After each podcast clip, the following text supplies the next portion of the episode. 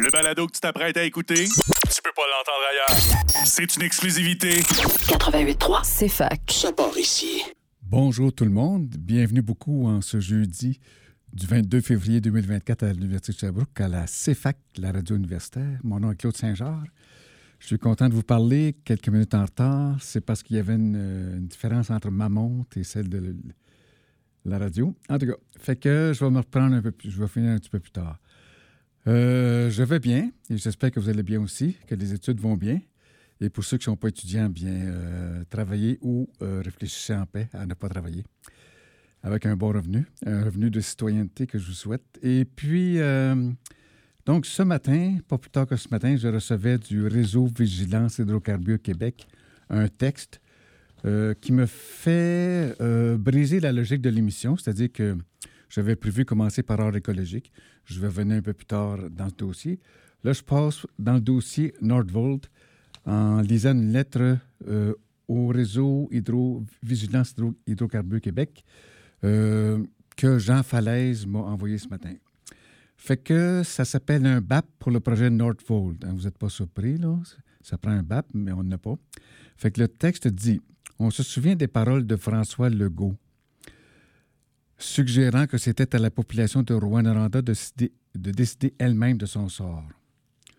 On constate que des maisons patrimoniales tout près du projet Nordvolt seront démolies, ce qui nous amène à penser qu'un promoteur immobilier pourra y construire des condos pour les 3000 travailleurs de Nordvolt. L'empressement à couper les arbres et à remblayer le terrain, c'est comme nettoyer la scène d'un crime. Le ministre de l'Environnement, Benoît Charette, veut contourner l'étude complète du projet Nordvolt par le Bureau d'audience publique sur l'environnement appelé BAP, car il ne faudrait pas que les citoyens apprennent ce que le gouvernement nous cache. L'ancien maire de l'arrondissement du Plateau-Mont-Royal, Luc Fernandez, a déclaré à la radio qu'il ne fait plus confiance au ministre de l'Environnement, tout comme les gens d'Action boréale, euh, car ce dernier n'a pas respecté la loi sur le lobbyisme. En effet, le ministre Charette a apporté des changements aux règles d'évaluation des projets après des concertations en catimini avec Nordvolt. M. Fernandez a raison de dire que la confiance, c'est la base. Donc, arranger avec les gars des vues, tout ça avec l'argent des contribuables, puisque c'est nous qui avançons les 7 milliards de beaux dollars.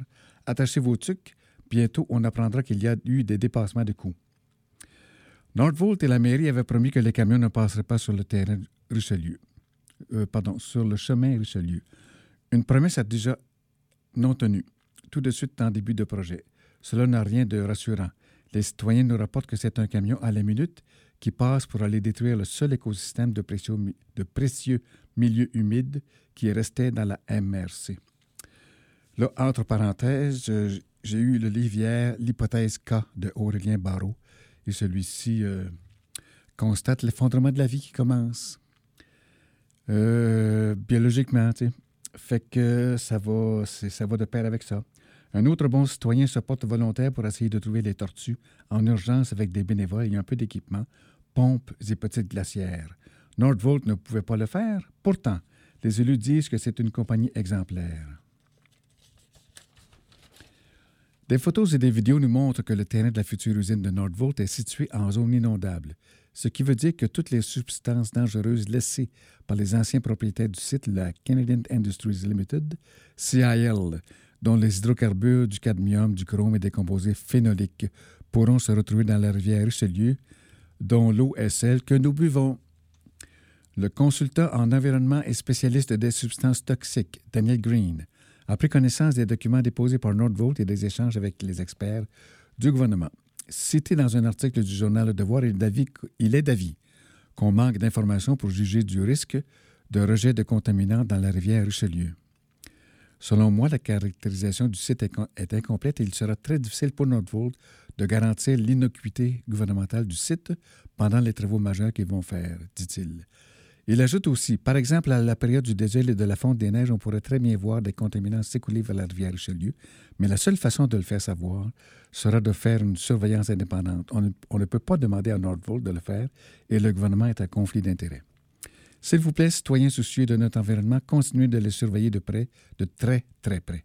En attendant le vrai BAP ou le test des prochaines élections, rassemblons nos forces pour empêcher le projet Nordvolt d'aller de l'avant sans une évaluation complète. Il faut un BAP maintenant. Fait que là, je vais continuer à préparer ce que j'ai à vous dire euh, en alignant mes chakras. Euh, je vais être un bon gars, puis je vous reviens. Quand je vais être un bon gars, pas d'alcool, pas de tabac, m'en reste tranquille, m'a payé mes billes, m'en va prendre l'anglais, m'en la prendre pour le vrai. Quand je vais être un bon gars, pas d'alcool, pas de tabac, m'en mettre des bobettes, m'en lire la gazette, m'en checker les sports, m'en compter les morts. M'a passé mon check-up, m'en va faire mon catch-up. On va voir ce qu'on va voir, m'en me forcer en si boire. Quand je vois mon gars, pas d'alcool, pas de tabac, je vais avoir l'esprit d'équipe, impliqué tout le kit. M'a crampé en masse, m'a taillé une place. Quand je vois mon gars, m'a gravir les échelons, m'a comprendre mon patron, m'a faire semblant qui est intéressant. L'argent va rentrer, pas trop trop m'estéder. Ma photo laminée, l'employé de l'année. Quand ouais, mon gars, m'en va les inviter, m'en va faire un party. Des sushis, des trempettes, amène-en, mon en mettre. Moment déboucher une, une fois n'est pas coutume. Ah là, tout le monde va se mettre, tout le monde va se mettre à parler. BMW, CLSC, TP4, IBM, TPS, PME, OCQ, OLP, IGA. Puis moi, sur mon bord, m'a tombé dans le fort. À 11h15, m'a l'écrit dehors, m'a sauté dans mon char, m'a descendu à Val d'Or. Bon, mais là, ça va faire, m'a descendu en enfer. Flobé ma paye, m'a allé vendre des bouteilles. M'a roulé mon journal, m'a collé l'orignal. M'a viré sur le top, pas cadran, pas de capote. M'a trouvé mon nom tatoué sur son front. Elle va dire enfin bon gars. Abrazo, abrazo, ma ouais des bons gars.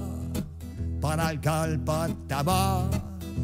M'en reste tranquille, m'a payé mes billes. M'en va prendre l'anglais, m'en la prendre pour le vrai. Oh, sport, smart and blood. Ils vont m'aimer en érode. Excellent citoyen, pas parfait, mais pas loin. M'ont mangé du poisson, m'en va faire du ski de fond. M'ont m'acheter des records de Michel Rivard. M'en faire semblant que c'est intéressant. Quand ouais, mon gars, pas d'alcool, pas de tabac. Rebonjour, ici Claude Saint-Jean à À nous le futur, à vous le futur, place au futur. Ça fait que c'est ça, c'est une émission assez fac. Merci à l'université de nous permettre d'avoir une, euh, une, radio ici. Merci à la radio de nous permettre de faire des émissions. Merci à vous de l'écouter. Fait que j'ai été un peu désunifié depuis hier soir. J'ai quand même passé une bonne nuit. Euh, parce que le livre Hypothèse K de Aurélien Barrault, le physicien, m'a un petit peu désarçonné puisqu'il dit très clairement que euh, c'est la vie qui commence à s'effondrer maintenant. Autrement dit, c'est la biologie qui va plus mal que le climat. Fait qu'en termes de priorité, c'est premièrement la biologie, la biodiversité, deuxièmement le climat, mais les deux sont interreliés. On parle d'action sur un, des fois on peut aider l'autre. Euh, il dit que deux tiers des insectes, des mammifères et des oiseaux sont détruits presque. Alors, c'est triste un petit peu, beaucoup, beaucoup. Euh, mais cependant, je pense qu'on peut, on a encore l'occasion de relever l'épaule, l'échine, la colonne vertébrale et d'agir. Et puis, le désarçonnement, c'était que, bien, je m'intéresse à l'action climatique. Euh, d'ailleurs, je fais partie d'un nouveau groupe, les aînés dans l'action climatique. Nous voulons euh, augmenter le membership.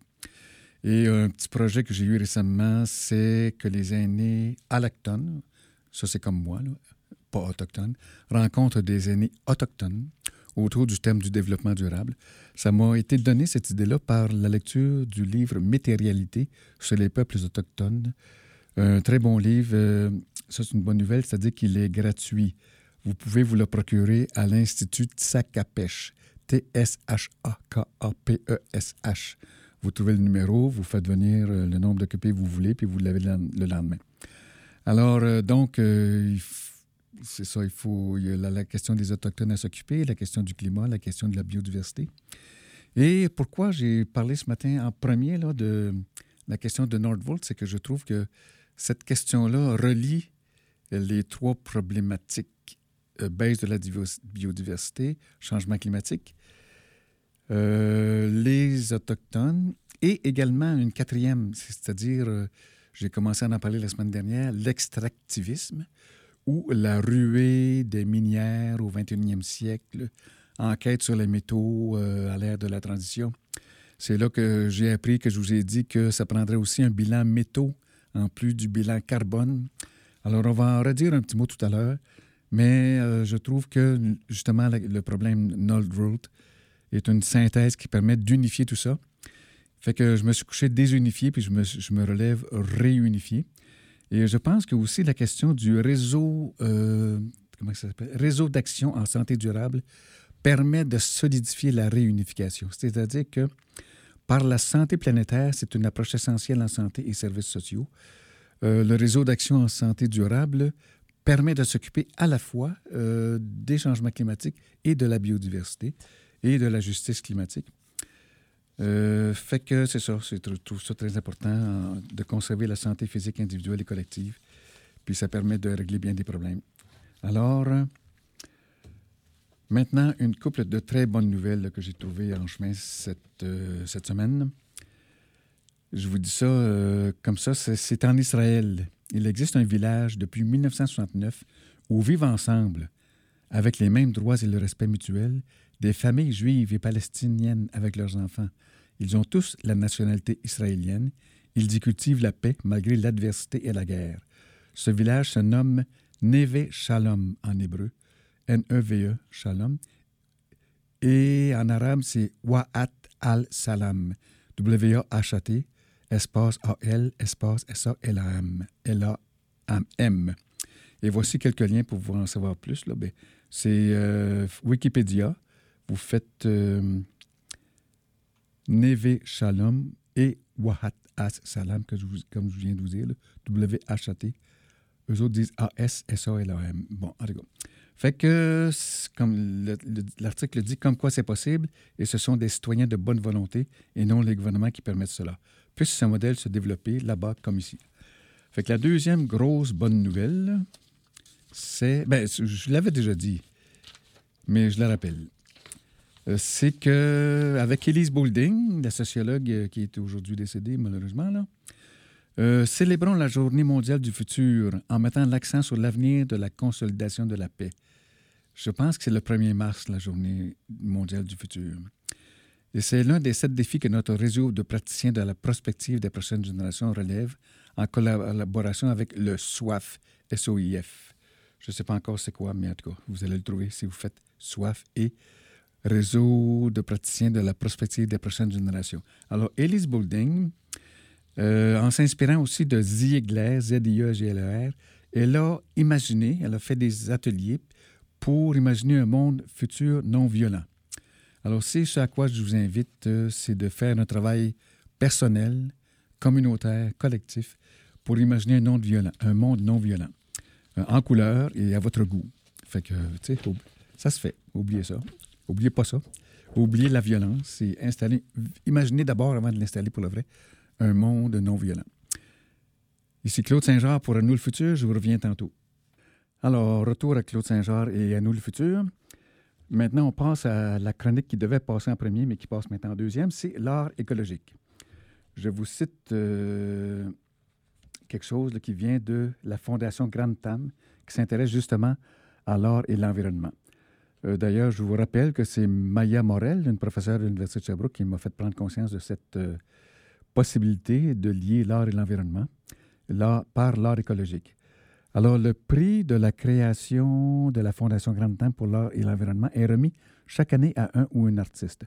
Le prix comprend une bourse de 10 000 assortie d'une résidence d'un mois à la Fondation. La personne lauréate est sélectionnée par un jury d'experts, d'expertes dans les domaines de l'art et de l'environnement. La, lauréat, la, la lauréate 2024, c'est Naa Kita FK. C'est son nom.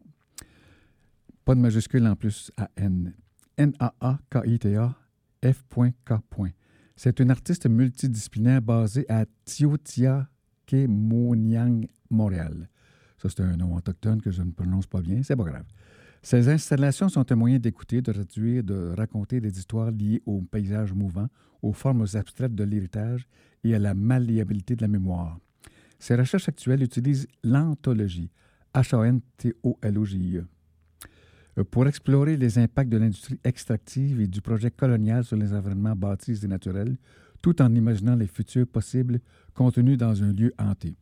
Alors, euh, l'industrie extractive, c'est en plein dans le champ CHOMP de ce que j'explore avec vous aussi aujourd'hui, et comme j'ai fait un peu la semaine dernière. Euh, le projet explorera les géologies locales, s'attardant sur les répercussions des opérations minières de la région. Ce travail racontera l'histoire des systèmes de pouvoir à l'origine du pays que nous connaissons aujourd'hui. Quels passés, présents et futurs sont conservés dans les couches rocheuses? Comment le lieu se laisse-t-il connaître autrement quand nous sommes à tout moment entourés d'histoire et d'avenir?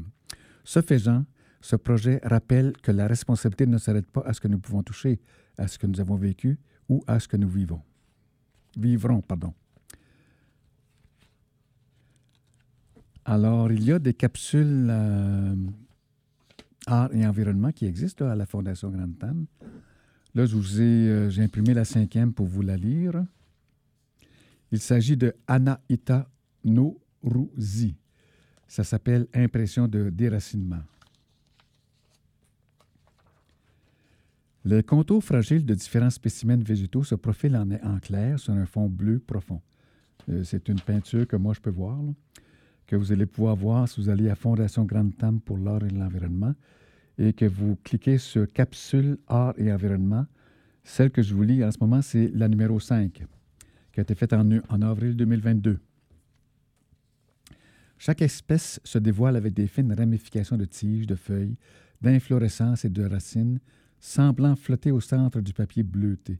Pour produire ces images, l'artiste irano-canadienne Anaïta Nourouzi a eu recours à la technique du cyanotype, C-Y-A-N-O-T-Y-P-E, un procédé photographique de la fin du 19e siècle par lequel un objet est déposé sur du papier sensibilisé avant d'être exposé au soleil. Sous l'action de la lumière, le papier émulsionné se transforme de jaune en bleu cyan, faisant émerger une image positive de l'objet là où ce dernier était placé. Le tirage de sa série Displaced Garden s'apparente formellement aux herbiers bleus et blancs de la botaniste britannique Anna Atkins, 1799-1871, qui a exploité les possibilités offertes par, le cyanotype pour faire avancer l'étude scientifique des plantes. Cette technique permettait de documenter les formes de vie végétale avec une précision jusque-là inégalée, sans l'intervention du dessin, à une époque féconde de la recherche botanique. Si les planches d'Atkins visaient à cataloguer, et à systématiser les échantillons collectés à des fins d'études, Atkins euh, et Nourouzi s'approprient les mêmes méthodes pour renverser notre regard sur l'entreprise de collecte, de manipulation et de classification du végétal. Les plantes qui figurent sur les impressions de Nourouzi sont originaires de différents pays d'Afrique et du Moyen-Orient, prisées pour leur beauté et leur exotisme, elles ont été introduites en territoire canadien à des fins décoratives et, petit à petit, se sont frayées un chemin dans les sols, leurs graines s'étant dispersées naturellement par des facteurs comme le vent, l'eau, les oiseaux ou autres animaux. Aujourd'hui, des mesures de contrôle réglementent l'importation de ces espèces considérées comme étrangères et envahissantes, entre guillemets, et leurs semences sont interdites d'entrer au pays. Pour obtenir ces spécimens, l'artiste a collaboré avec des personnes réfugiées au Canada qui ont sélectionné, à partir d'un guide de plantes envahissantes non indigènes, celles qui éveillaient en elles des souvenirs de leur pays d'origine. Elles ont ensuite demandé à leur famille de leur poster des échantillons de ces plantes séchées, ce que la loi permet, et ces échantillons ont ensuite été documentés tels quels, certains d'entre eux légèrement endommagés par le transport. L'artiste opère par cette démarche un retournement de la logique extractive derrière les grandes expéditions botaniques et propose un rapprochement entre les expériences migratoires de populations humaines et végétales. Comme l'immensité bleue de laquelle elles émergent, les, silhouettes blanches que nous présente Nourouzi sollicitent un regard approfondi s'ouvrant aux récits portés par chacun des spécimens et aux formes de contrôle qui ont façonné leur parcours. Alors, c'est terminé pour la chronique art écologique. Et pendant que je lisais, j'ai eu un souvenir. Euh, lorsqu'elle dit L'artiste opère par cette démarche un retournement de la logique extractive. Ça, ça m'a ramené à 1492, n'est-ce pas, l'arrivée de Christophe Colomb en Amérique.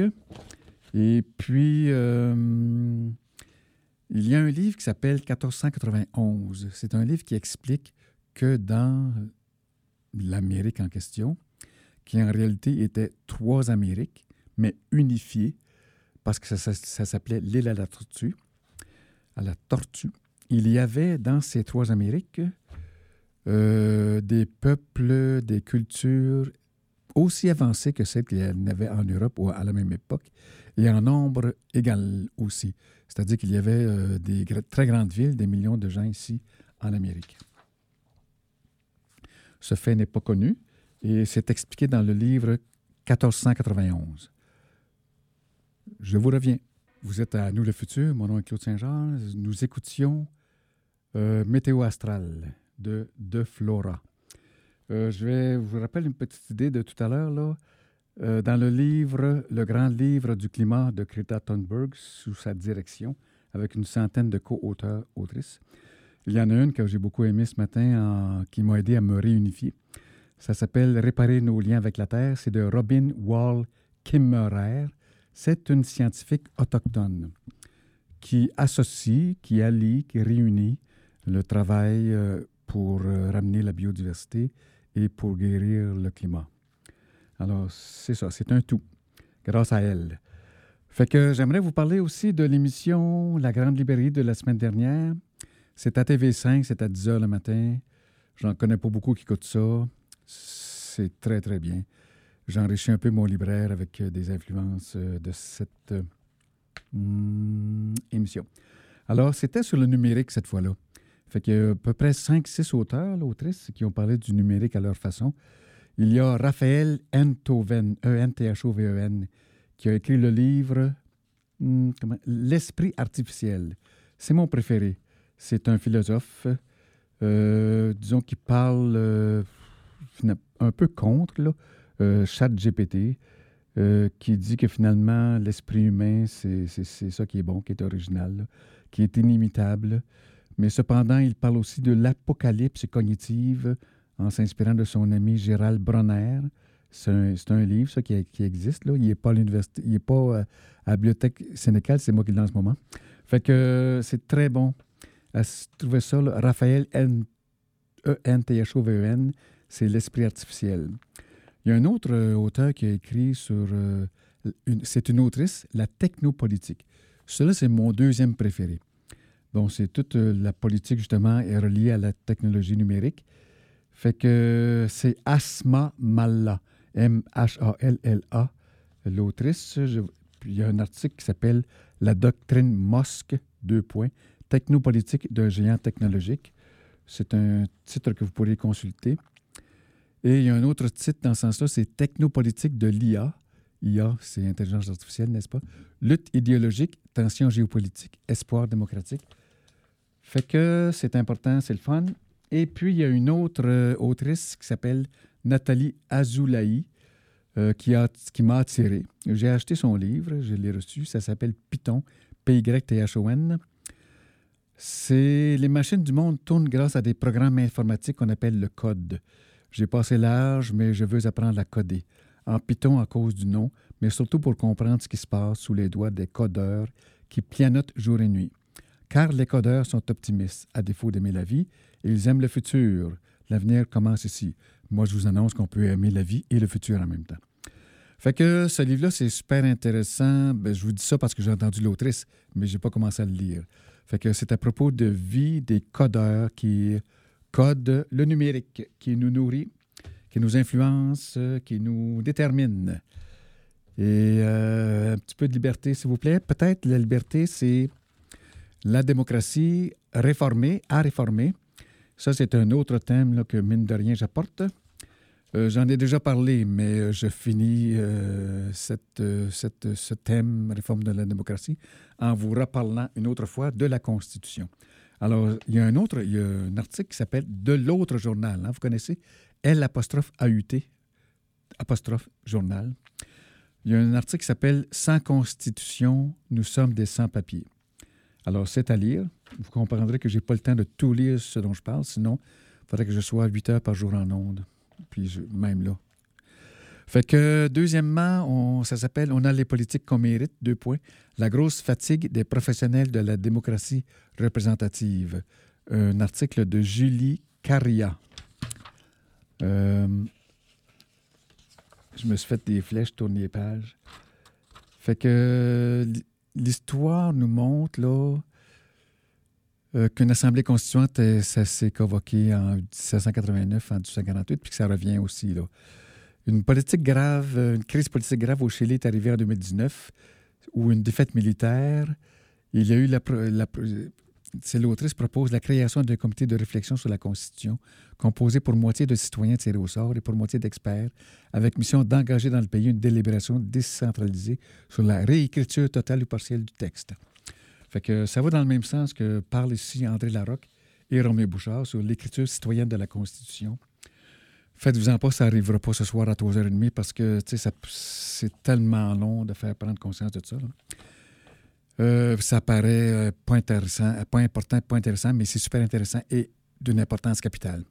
Fait que là, je termine en vous parlant de, metteur en scène Christian Lapointe, qui, lui, il y a quelques années, là, a fait une, pièce de théâtre sur l'idée de l'écriture citoyenne de la Constitution. Fait que dans le devoir, vous pouvez aller voir ça, le titre du titre, c'est le titre de l'article. Et si le Québec se dotait d'une constitution citoyenne? Et euh, moi, je suis allé voir cette pièce de théâtre-là. Et puis, il, euh, distribuait un petit livret. Ça s'appelle Constitution citoyenne du Québec. Mais ce sont les gens qui faisaient la pièce de théâtre qui ont écrit cette constitution-là. Fait y en a trois, quatre de même des constitutions écrites. Bon, c'est intéressant. Ça donne pas grand-chose euh, dans le sens que c'est ce dont se plaint Roméo Bouchard. Euh, pour qu'une constitution, même si elle est bonne, soit euh, effective, il faudrait qu'elle soit convoquée par le gouvernement, que l'Assemblée constituante euh, tire au sort et de préférence ouverte, c'est-à-dire que c'est pas, par exemple, dans le cadre du Québec déjà indépendant, c'est dans le cadre du Canada existant actuel. Là. Ça serait ouverte puis les gens parlent d'écriture citoyenne, c'est ça qui serait le vrai référendum pour décider si on est indépendant ou non. Puis si on est indépendant, ce serait quoi la Constitution du Québec indépendante? Puis si on reste dans le Canada, ce serait quoi la Constitution canadienne qu'on veut qui, qui correspondrait? Fait que c'est à peu près ça et je vous reviens dans quelques instants. Allô, ici Claude, à nous le futur. Le nom de cet artiste, c'était Désarroi et le titre, c'était Au fond de mon gouffre. Alors, hein, c'est le fun, hein? Euh, c'est pas optimiste, mais moi, je suis optimiste. Et puis, dans le sens que j'aime euh, que les alternatives euh, qui existent à l'apocalypse soient offertes, soient parlées. Il y en a. Fait que c'est dans ce sens-là que je suis optimiste. ça ne veut pas nécessairement dire que ça va aller très bien tout le temps, puis que ça va bien tout le temps. C'est pas, pas le cas. Et puis, J'aime voir la en rose, mais elle est parfois verte et rouge et des feux de forêt, trop rouges. Fait que je voudrais vous dire un petit mot maintenant de l'extractivisme euh, en m'inspirant du livre de Anna Bednick qui s'appelle L'extractivisme. J'en ai entendu parler par le, le livre La ruée minière au 21e siècle, dont j'ai parlé la semaine dernière et dont j'avais parlé un petit peu aussi cette semaine. Fait que l'extractivisme, je, je vais vous lire un mot, là je vais vous dire un, chapitre. Enfin, le sixième et dernier chapitre rendra compte de l'aggravation de l'extractivisme et de l'action des mouvements qui le combattent dans la perspective de la catastrophe écologique globale. Pour donner à saisir l'urgence d'agir pour l'empêcher, j'y insiste notamment sur un aspect trop souvent minoré de cette catastrophe déjà en cours. Deux points. L'extension de la civilisation industrielle ne, se traduit pas seulement par la menace d'épuisement qu'elle fait peser sur de nombreuses ressources naturelles et par le règlement, dérèglement du climat qu'elle engendre. La recherche et l'exploitation effrénée des ressources naturelles, entre guillemets, dévastent déjà et de plus en plus vite les derniers écosystèmes préservés et multiplient les zones de sacrifice, grossissant jour après jour les rangs des populations dont l'habitat, la santé, la culture et la vie même sont anéantis. Euh, moi, comme je vous ai déjà dit aussi, je suis né à Malartic, qu'on pourrait considérer comme une zone de sacrifice, parce qu'il y a une grosse mine d'or hein, qui a pas mal tout détruit. Là. Et puis, euh, en abordant l'extractivisme de cette façon, ce que l'on met en lumière, c'est en définitive le soubassement, pardon, le soubassement matériel de l'ensemble du système industriel, productiviste et consumériste mondial, sa dépendance structurelle à l'égard des ressources naturelles, extraites en quantité et en nombre sans cesse croissant, pour assurer son extension. Maintenant, elle dit que l'agroécologie euh, pourrait nourrir le monde en spécifiant que l'agriculture, c'est aussi une forme d'extractivisme.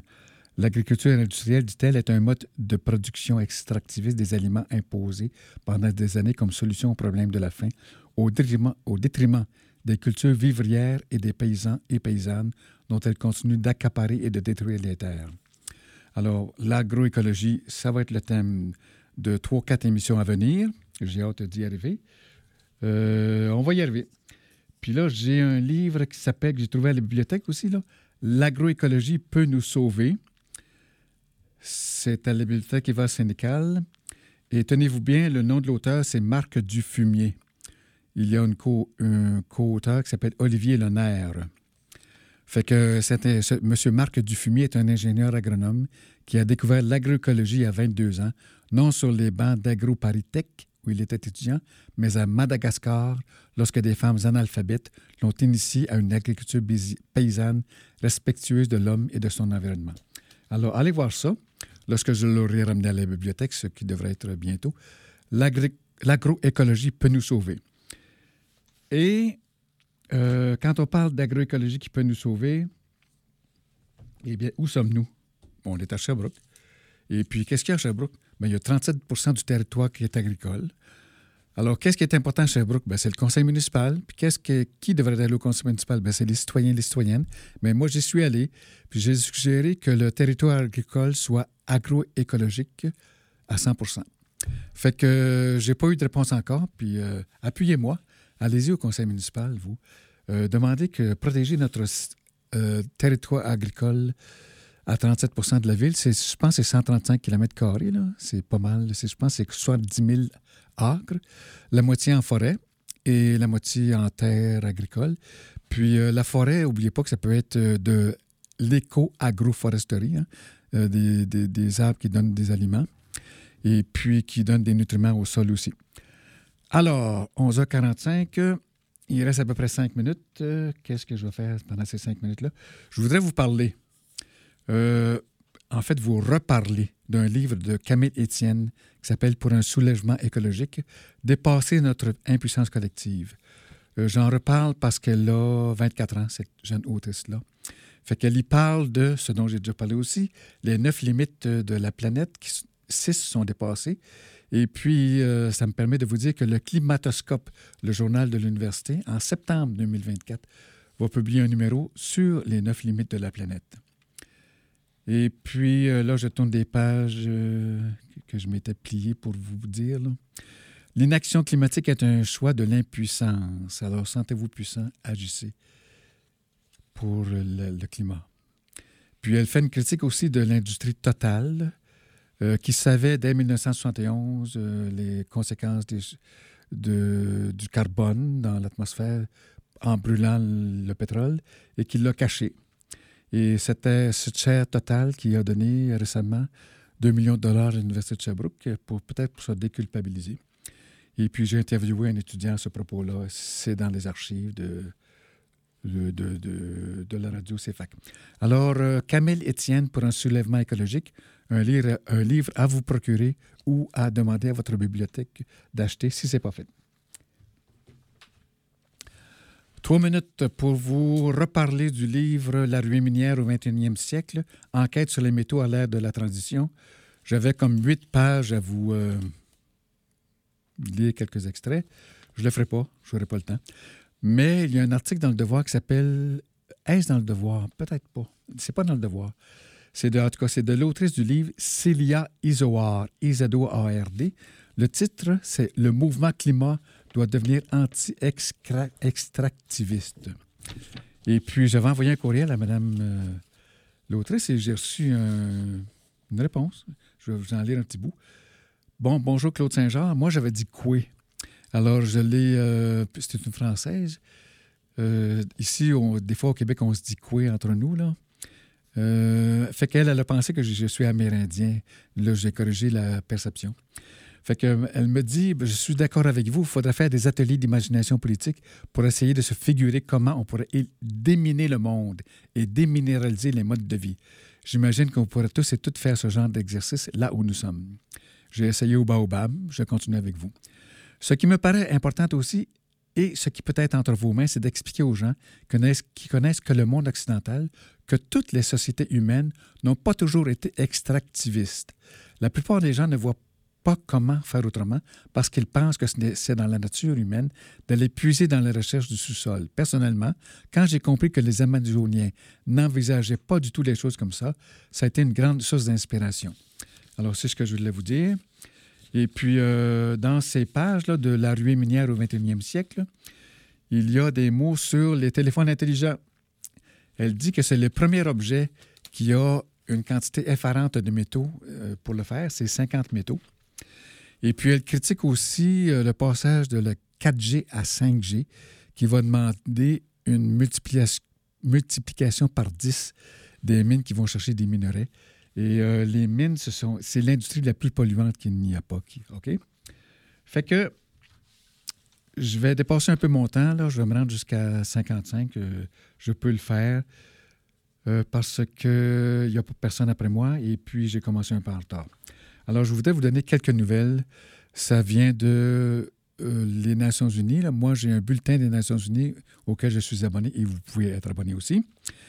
Le titre, c'est À Munich, Guterres appelle à un nouvel ordre mondial qui fonctionne pour tous. C'est le 16 février 2024.